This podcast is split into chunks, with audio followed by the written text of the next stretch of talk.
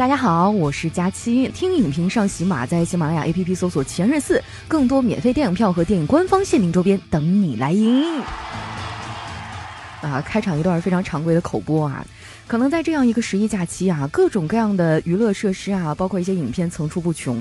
但是真正让大家笑中带泪哈，让我也是非常非常期待的这个影片呢，呃，《前任四》也是上映了。今天我们请到了他的制片人，我们的周子健周老师来到现场。那稍后呢，我将会连线周老师啊。如果说大家有什么样的问题的话，可以现场对我们的老师提出提问了哈。那现在我随着我们的音乐时间哈，邀请一下今天晚上的重磅嘉宾，来三二一，欢迎一下我们的周老师。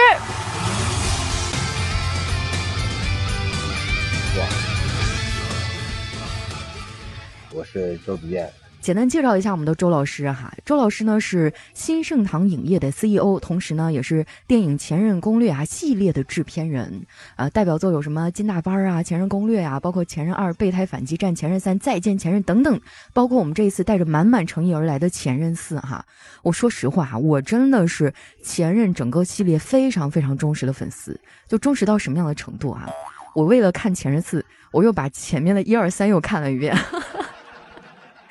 哎，老师这段时间是不是特别特别忙啊？好像一直在全国各地在呃做这个巡演，是吧？对，我们昨天刚刚结束在大连的工作，这十天我们在全国十个城市跟观众朋友都见了个面，然后也跟陪伴我们十年的这些观众吧，也 say 了个嗨。嗯。哇，你知道那天我重新翻回《前任一》的时候，我真的特别惊讶，它距离现在居然有十年的时间了。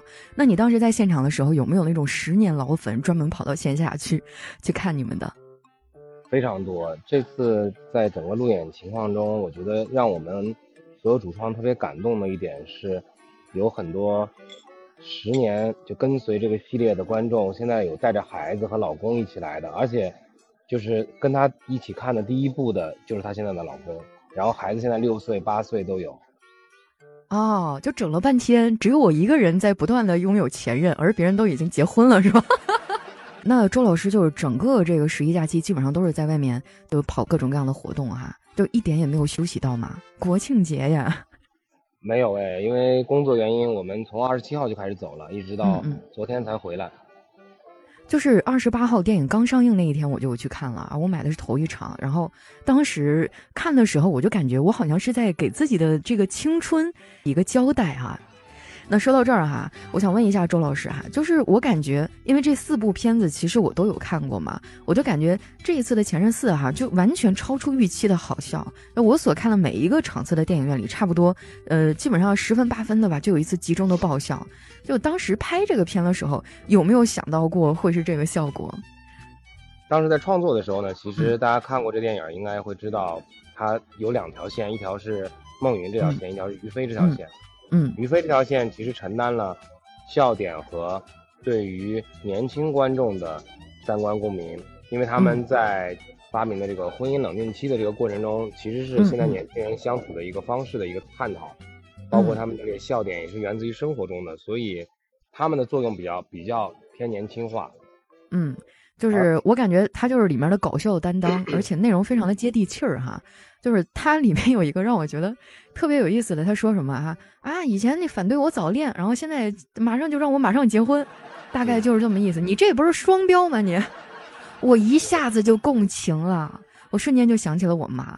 就是我觉得这个片子让我感受最深的就是它能引发我们当代年轻人很多的共鸣。就是前任系列的这个编剧和导演啊，就是他们对于时代的这个变迁还有年轻人的情绪拿捏非常非常的到位。你看起来它是一个非常幽默的故事啊，但实际上它是笑中带泪的。有的时候你笑着笑着就觉得，哎呀我去，我好像胸口被人家被人家扎了一下子啊。哎，周老师啊，就是在拍这部片子的时候啊，就里面他一直在他一直在聊，说是现在很多年轻人他都愿意单身，然后他不愿意结婚。就你身边，你觉得这种就是嗯保持单身不愿意结婚的朋友多吗？呃。我不能判断它的多少，我只能说他们应该是在当代会有一定的受众群体，因为现在大家可能随着这个情感经历或者说生活经历的变多，他们会选择另外一种觉得自己舒服的方式，而且我们这个电影吧，主要是也没有给大家一个呃结论或者说嗯。选择，嗯。哪个是正确的，嗯。不管你结婚与否，嗯。你单身与否，其实最重要的是你在这个过程里你自己有自己的开心，自己的快乐，你呃很享受你的人生，这点其实是最重要的。就是现在很多人可能不会觉得爱情是生命的全部哈，我们渐渐成熟了以后，觉得爱情就是生活的一部分嘛，甚至是可有可无的哈。我当时在看那个片子里的时候，因为那个里面有一个我非常喜欢的角色哈，我小小剧透一点，里面有个特别我喜欢的角色叫柳柳，我以为他跟孟云他们俩那个当时哇那个暧昧的感觉，我就觉得我特别希望他们俩成为一对儿，但是最后这个孟云还是犹豫了一下哈，然后很多人就在网上说啊孟云怎么样，就开始喷他。但是我反而就跟孟云共情了。单身的时间久了以后，你就在那个舒适的圈子里待久以后，你真的就是不太习惯和适应另外一个人进来了。呃，包括就是说，你一个人做了很多的事情以后，你突然加一个人反而会受不了啊。然后他在当中呢，也是拥有了很多很多的一些金句哈。说到这个哈，我想问一下周老师，就是在这个电影当中有没有哪几句金句是你特别特别喜欢的？我个人特别喜欢这个王子给孟云说那句话：“如果你没有想走出去，就不要被别人拉进来。”哇，我也特别喜欢王子哈，就是在三的时候，我觉得他们俩应该在一块儿，结果最后我还多多少少有点意难平。有朋友看过三吗？那个三真的是让我泪雨滂沱的那 那一步哈，所以我心里多多少少有点情节。我觉得四你高低得让我圆一下梦吧。就是我特别希望文文和那个孟云他们俩那个角色能有一个后续。然后看到那个酒吧里他那个王子出现的时候，说出那句话，我突然一下就嗯，我就觉得其实王子这个角色我也是很喜欢的。但是爱情当中哪有那么多应该或者不应该呢？所以遗憾才是我们能够永远的记忆的那种感觉吧。然后当中还有很多很多的一些经典台词哈，我记得里面还有大段大段的一些旁白哈，中间有一个我特别。意外的一个哈，就是我一直觉得于飞是一个特别不着调的角色，我一直觉得他不应该是先结婚的那一个，为什么这一次会反其道而行之呢？我会觉得蛮诧异的。因为呃，很多人如果看完了前任系列的整个的这个这几部，他们会觉得于飞可能是一个看起来花心浪荡的人，但其实这样的人往往。更深情，因为他们经历过这些事和人之后，他们会发现自己心里要什么。所以这在这一次里面，他对丁点的情感争执到让大家嗯觉得都有点不可思议。但是他的这种表达反而是一个男人对自己爱的一个真正的追求吧。我看前几部的时候，我就觉得于飞这辈子他都结不了婚的。但是我没有想到第四部的时候，最让我惊讶的就是他，因为他呃在之前呢谈了一个女朋友叫丁点嘛，这两个人其实挺有意思的啊，原本都有点玩咖的那种感觉，但是最后他们俩反而就是想要步入婚姻了啊。呃，我记得当时丁点有一段话真的特别戳我，他说：“恋爱是跟对方的优点相处，而结婚呢是需要接受对方的缺点。”很多人都说婚姻是爱情的坟墓，因为从结婚那一刻开始，浪漫结束，往后的生活呢就是现实了。呃，刚开始的时候我是不理解的哈，然后我觉得他们俩中间有一个试婚的那个桥段特别特别有意思啊。呃，老师就是当时试婚的那个桥段，基本上可以承包了很多的笑点吧。当时其他的观众看到这个片段的时候反应怎么样？呃，那一段确实是这个戏里非常非常重要的喜剧来源。嗯，因为我们其中有个编剧，他负责这一段，刚好他是跟他女朋友在一起一段时间之后分手了，他就把这段总结成了这段经历。哦，就是说他其实是有一些呃，我们这些工作人员现实当中的一些经验，然后会有一些重合，然后把它编辑进去了。我当时看到那一段的时候，真的挺羡慕的。他们俩看似不着调，但是他们遇到问题的时候，真的还会去沟通。但很多人在遇到矛盾的时候，往往就是激烈的争吵，让情绪占了上风哈。如果想要去看的话，就是如何去跟另一个人从恋爱过渡到结婚的状态啊，你真的应该去看一下《前任四》里面那一段，这爆笑之余又让我觉得有点感动哈。当中还有一个非常戳我的，就是他们俩闹分手，最后又又往回劝他吹口哨那一段。我真的，我谈到这个电影的时候特别兴奋，我又怕我过于兴奋，然后不小心暴露了太多。啊，然后看到我们公屏上有很多朋友说，这个当时看那个片儿的时候，又特别特别的想笑哈。那有没有你们特别想哭的哈？就让你觉得泪点特别，呃，让你觉得想要流泪的那个片段？就周老师，你当中有没有哪一个，就你看的时候，甚至你会觉得有点流泪的？呃，真正对于我来说，打动我的是孟云和柳柳这一对儿，他们这种成年人对于情感的隐忍和这个坚韧吧，我觉得是。嗯，然后那天看完的时候，我们都在等彩蛋，我就总觉得，就是他不应该就这样结束了啊，所以我甚至还在想，会不会再有前任五？然后看到我们现场一位朋友，他说：“周老师，你知道吗？前任三把芒果都干涨价了。”那前任四的话，我觉得 这个东西就比较多了哈，让我们拭目以待哈。那这一段时间啊，为了宣发，咱们也是全国各地到处跑啊。呃，就是我们整个团队嘛，大概呃都做了一些什么样的设置呢？或者说都做了哪些努力呢？因为我哈尔滨人民没有看到，我真的特别好奇。啊，首先我们开展了十场的路演，其次呢，吸取我们前任三的时候的这个。呃，一些经验吧。我们在抖音平台和微博平台也做了很多关于电影相关的宣传，包括还有很多类似于火锅店啊、海底捞啊这样的一些业合作。然后包括文文最近刚好也在开演唱会，所以呢有很多的这种宣传方案，包括户外的广告啊、露出啊、路演。但这些其实都只是配合电影内容的一种手段，真正最重要的核心还是电影内容本身。电影内容本身，如果观众有共情。这些才能延展开，要不然这些只是一个虚假的宣传手段。嗯嗯嗯，我当时也有就是在视频上面刷到的那个片段哈，就是呃文文和那个孟云他们俩有一个抽烟的片段，你还记得吧？应该是特别特别经典，就在网上光是那一个视频的回复就已经达到了三十五万多条。我觉得每个人都在下面在跟前任说再见。当时当文文非常熟练的把那根烟掏出来的时候，我一下子就愣住了，因为我突然发现。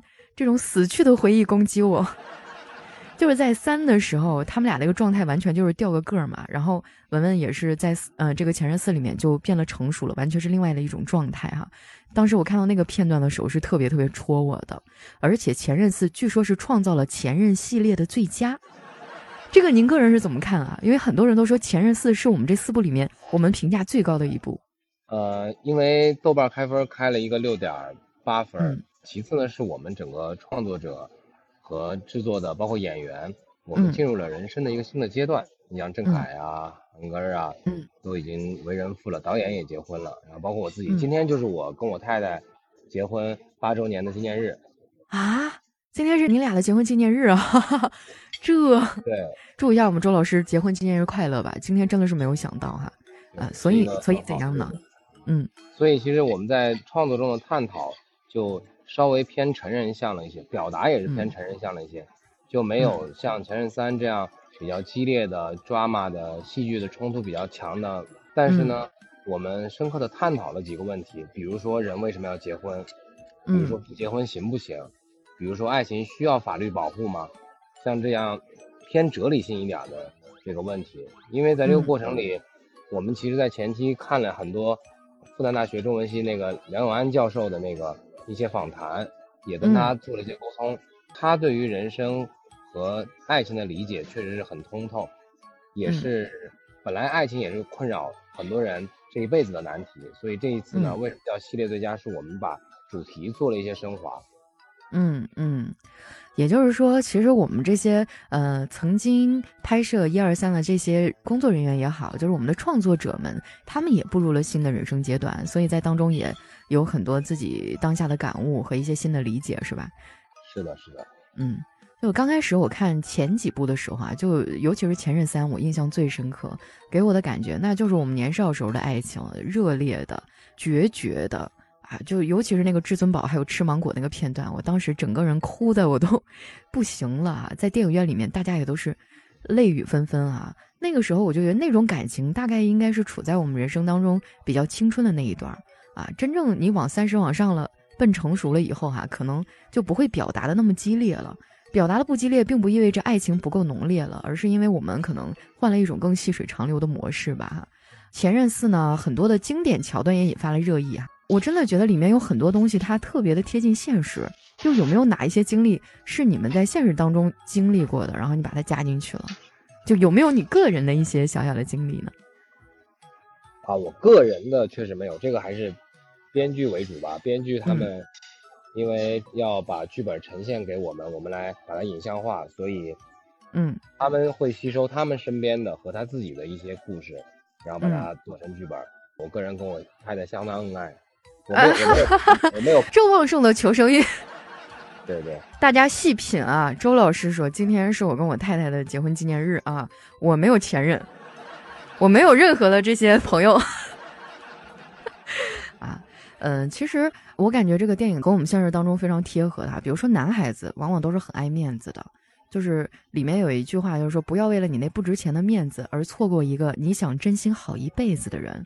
今天我们有这么多的朋友都来到了现场啊，其实还有很多人在后台给我私信了一些小问题，就是大家都很八卦，因为在《前任四》里有一个特别有趣的一个情节哈，就是大家都在猜那个孩子到底是不是孟云的，因为它里面有那个薅孩子头发的镜头，还有一些小设计哈，这个有没有一个官方定论，还是一个开放式的？呃。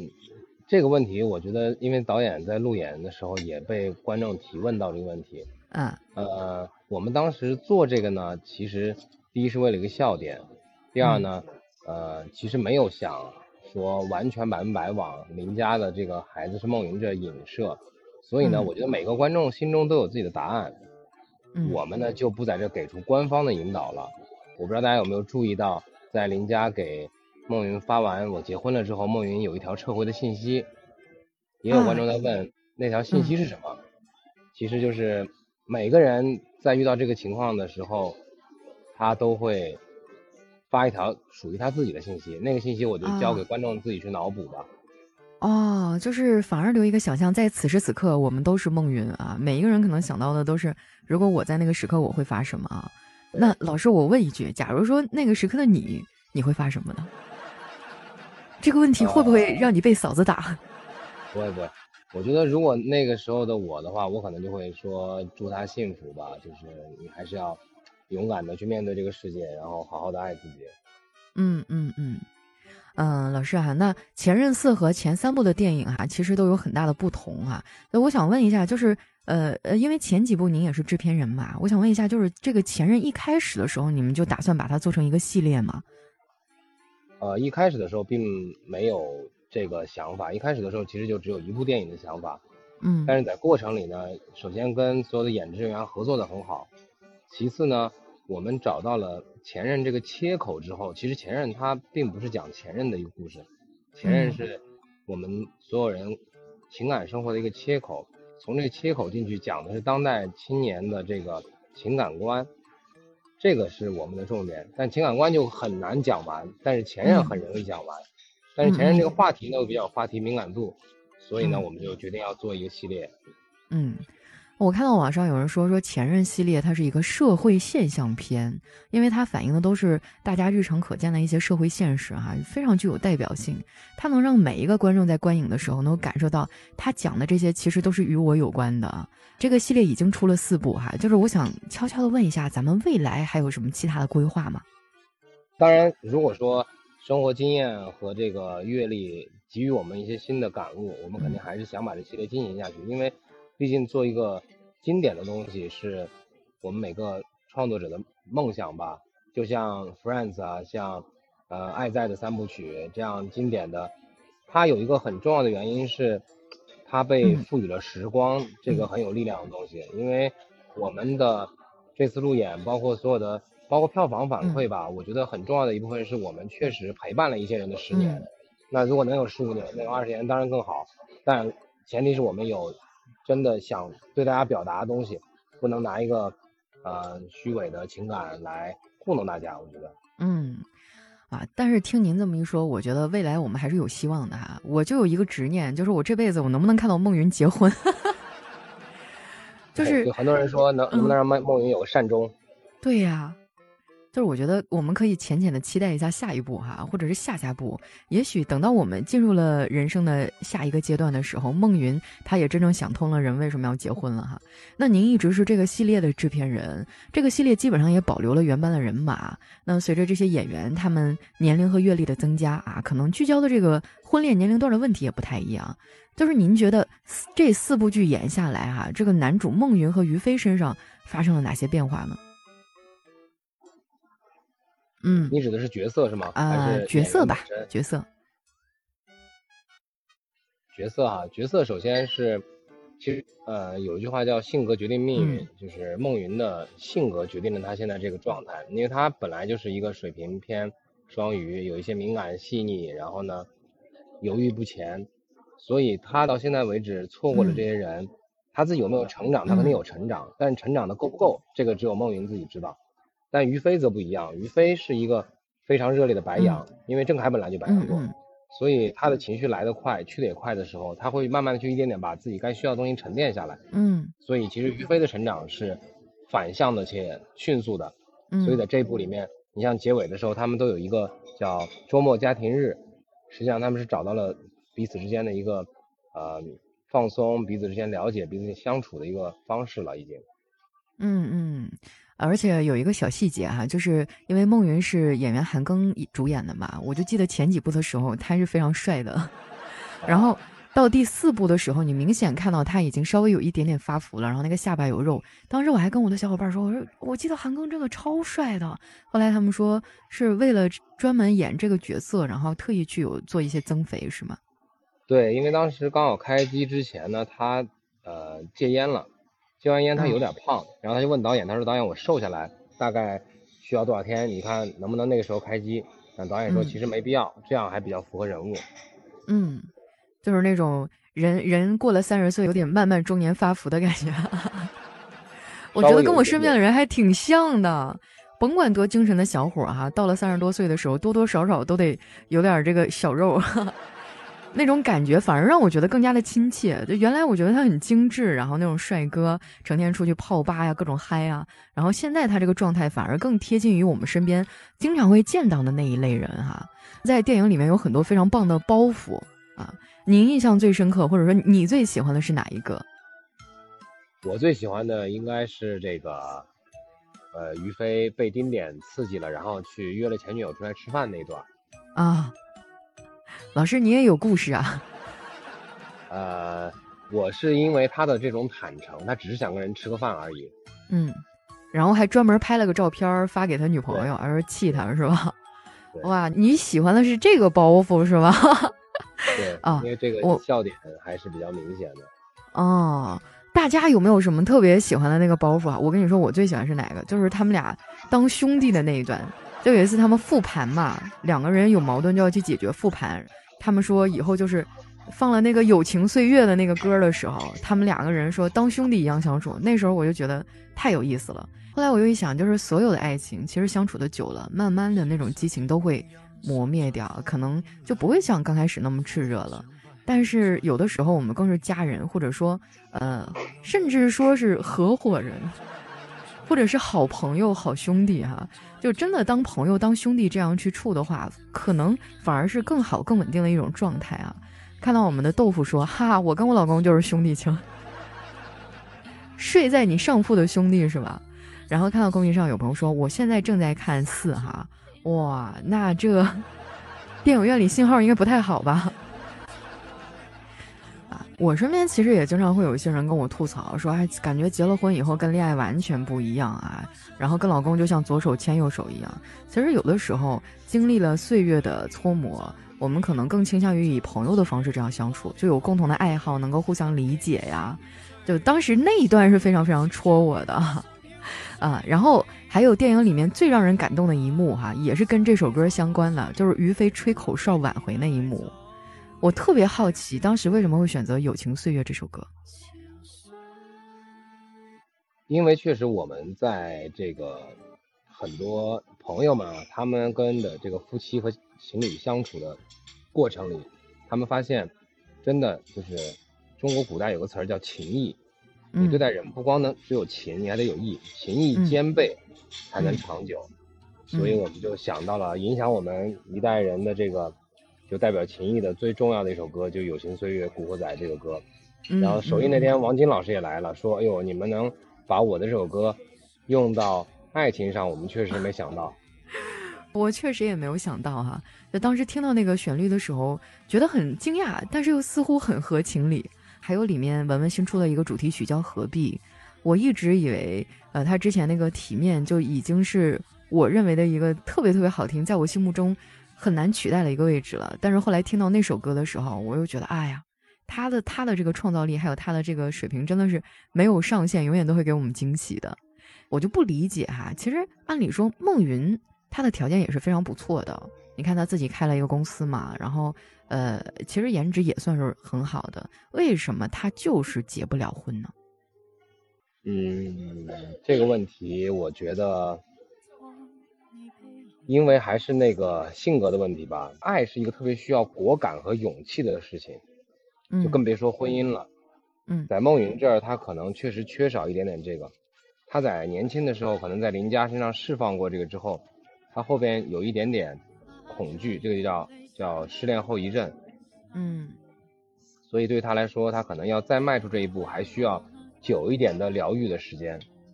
嗯，周老师，你有没有发现哈，就是现在越来越多的人都像孟云一样了，不敢轻易的去投入感情。那为什么大家都会变得这样患得患失呢？或者说，很多人对于亲密关系都是一种呃呃向往，但是却又不敢进入的这样一个关系？因为可能还是怕失去吧，就是大家再去勇敢爱的时候，也要做好会失去的准备。但很多人可能真的就太不舍了。其实整个在情感中，真实的核心应该是自己。你不光要爱这个你爱的人，你也要爱跟他在一起的自己，这点很重要。如果跟他在一起你变得更好了，这段情感就肯定是不会让你后悔的。当时于飞和丁点他们有一个婚前试婚啊，我觉得感触还是比较深的啊。就是恋爱和结婚完全就是两码事儿，包括刚刚我们周老师也说到哈，就是能拥有美好的爱情固然是很幸福，但是在没有爱情的单身时刻，我们也要学会怎么样去和自己或者是和外界相处啊。然后我看到那个有很多朋友还意难平，就觉得里面的柳柳真的是超棒的一个女孩子啊，而且她也是梦云的一个理想读者。呃，我们我们当时都觉得他们俩肯定能行，但是 还是觉得特别特别的遗憾啊。其实大家从这个《前任攻略》呃，再到《前任四》，你可以非常清晰的可见片中女性形象的一个变化。呃，刚开始就是那种恋爱大过天的女孩，然后后来林家离婚，又回到大城市重新的打拼，还有在各自的领域上闪闪发光的，像呃柳柳啊啊，还有王子啊。啊，他们都不再是为爱情哭天抹泪的那个恋爱脑了，而是在事业上独当一面，感情上呢也是洒脱不纠结的新时代的女性形象。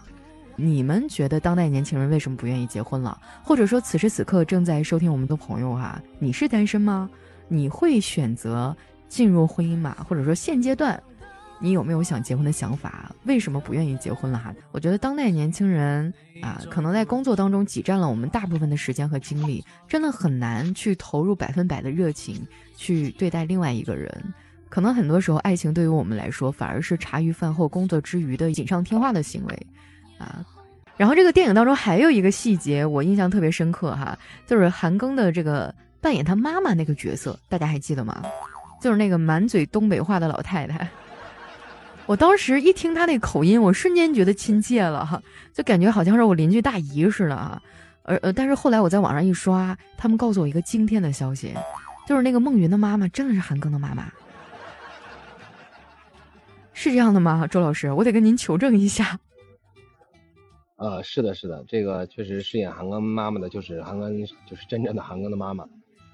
啊，那就是跟亲妈合作这种，我觉得还是蛮少见的。当时合作演出就有没有什么特别的故事呢？其实大家可能没有太注意的，其实，在《前任一》里面，跟孟云打电话里面那电话那个声音，那个就是韩庚他妈妈录的啊。所以其实一直韩庚妈妈都是饰演他妈妈，只不过只是这次出镜了，之前几次没有出镜。啊啊啊！就是说之前都是话外音啊，然后现在真人出现了。我觉得他那一段太有代入感了。就是他在那儿数落孟云还不找对象或者怎么怎么样的时候，那个感觉我真的狠狠跟孟云共情了，让我想起全组第一个拿到剧本的演员啊，他为什么是第一个拿到剧本的演员呢？因为他天天催我们，天天说子健，我那剧本什么时候出来？我要背词儿啊。然后剧本第一时间出来，我们还没给主演就已经给到妈妈了。嗯，就是他特当时特别期待第一次出镜，是吧？对，嗯，其实每一部电影他在拍摄的这个过程其实都很长啊，也会有一些呃意外或者说是意外之喜，比如说啊，演员可能现场发挥的一段台词啊啊，或者一些让人感动的对友情啊，或者是粉丝创造了一些小惊喜。就咱们前任四有没有这样的故事呢？首先，这个因为韩庚郑恺两位演员都已经是合作了很多次了，嗯，他们跟这个角色也非常的匹配，所以他们在现场确实创造了很多临场的发挥。比如说，他们两个人有一场在小公园钓鱼的戏的那个小至尊宝，嗯，那个就是郑恺的一个即兴台词。啊，那他们俩钓鱼的时候说：“哎，我发现爱情和友情不一样，是吧？”你看，我跟兄弟在一块儿，兄弟就不会问我是不是跟别的男人去怎么样的那段哈。OK 哈，那个就是他现场发挥啊。我发现一二三四这铁打的班子啊，他们俩应该是配合十分的默契了哈。呃，那在我们这个路演的过程当中，有没有一些粉丝给你们带来的小惊喜？哇，这个就太多了。首先，我觉得是感动吧，就是十年陪伴的感动，很多很多的观众都是陪伴十年。现在结婚生子之后的一个状态，我们就觉得我们的付出特别特别有回报。嗯。第二就是很多对爱的这种热烈，让我们有感动。现场有很多人求婚，所以其实前任系列是特别到前任四啊，是真的。大家因为看到前任这词儿，可能会觉得是不是不适合情侣或者说夫妻？其实这一次看过的人会觉得特别适合夫妻和情侣来看，因为他真正教会了人嗯相处之道。哇，就是有人会在这个现场去求婚，是吧？想想还是觉得有点浪漫的哈。我觉得前任前任这一系列里面反映的一些问题，都是我们在情侣相处过程当中可能会遇到的一些问题，甚至我们每个人身上都会多多少少拥有一些影子啊。但是这个影片拍出来，它不是为了让我们畏惧婚姻啊，畏惧爱情，反而是让我们知道，哦，原来婚姻是这样的。就包括他试婚那一段，我觉得倍儿特别的真实。可能会让大家觉得我看清了这个婚姻和事实的真相以后，我依然勇敢的去选择爱情，去牵起那个人的手。所以这么一看的话，我觉得在这个现场求婚真的是一件非常非常浪漫的事儿啊。那当时在幕后有没有什么比较精彩的花絮或者幕后故事呢？呃，幕后其实比较印象比较深的就是刚开机的时候，就是全组阳的比较多。当时因为刚 开机是疫情刚开始，在去年的十二月二十号，然后这是让大家都很疲惫的一个事儿。第二个就是关于韩国人给自己增重，他因为在剧组要保持体重，他也经常健身要保持体重。他有一次一个人吃了三碗面，一共九两，以后我们就叫他叫幺三九。不是这个这个算不算工伤啊？是吧？因为我觉得对一个虽然是工伤，但是我们确实也公费报销啊。啊，报销了三碗面。我我觉得对于一个演员来说，外形真的非常非常重要啊。很多演员是严格控制自己体重的。我觉得韩哥也是，确实是为了这个片子也是拼了哈，吃了三碗面，给我们贡献了一个更贴近这个荧屏形象、更接地气儿的这么一个角色哈。我现在仔细回味这部电影，我觉得当中的金句真的非常非常的多啊。他有提到一句话，他说：“你不是习惯一个人生活，而是恐惧对你现在生活的改变。”我身边其实有很多很多这样的人，他们可能一个人过得挺好的，然后呃，可能不愿意改变现状啊。但是我觉得漫长的人生。有一个志趣相投的人携手共度，也是一件非常棒的事情。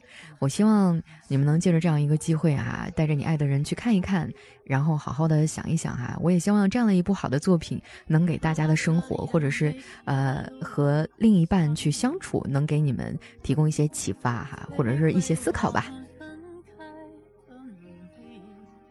今天我们也是播放了一些在《前任四》里面的一些歌曲啊。如果说大家想要听完整版的话，可以去电影院看一下这部能够让我们对爱情、对婚姻有很多思考的电影。同时呢，也希望大家多多来支持我们的呃《前任》系列哈。而且我特别喜欢听这首歌，是来自于温文的，叫《何必》，大家也可以去搜索一下。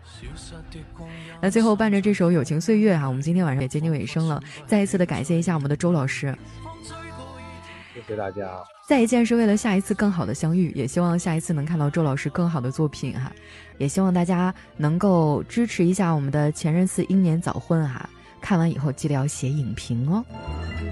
好，谢谢大家，大家，谢谢，感谢。拜拜，期待和周老师的再次合作。拜拜，拜拜。